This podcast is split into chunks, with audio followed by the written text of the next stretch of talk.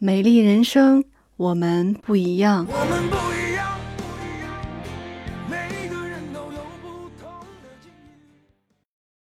今天这期节目跟大家分享的是第二种胃肠不调型黄褐斑。胃肠气血不调，毒素留在体内，经过肠道的再次吸收，进入血液当中，也容易引发黄褐斑。这种黄褐斑也常见于脸颊区域和唇周。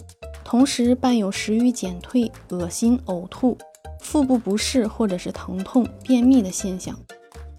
肠胃不好，尤其是有慢性肠炎、慢性胃炎的人，在饮食方面要十分注意。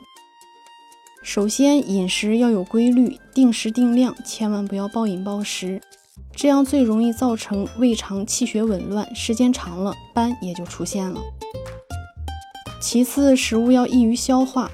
比如粥、汤、牛奶等，少吃一些刺激性的食物，类似浓茶、咖啡以及辛辣、过热或者是比较粗糙的食物，不建议经常吃。针对胃肠不调引起的黄褐斑，内调需要从调肠胃、排毒素入手。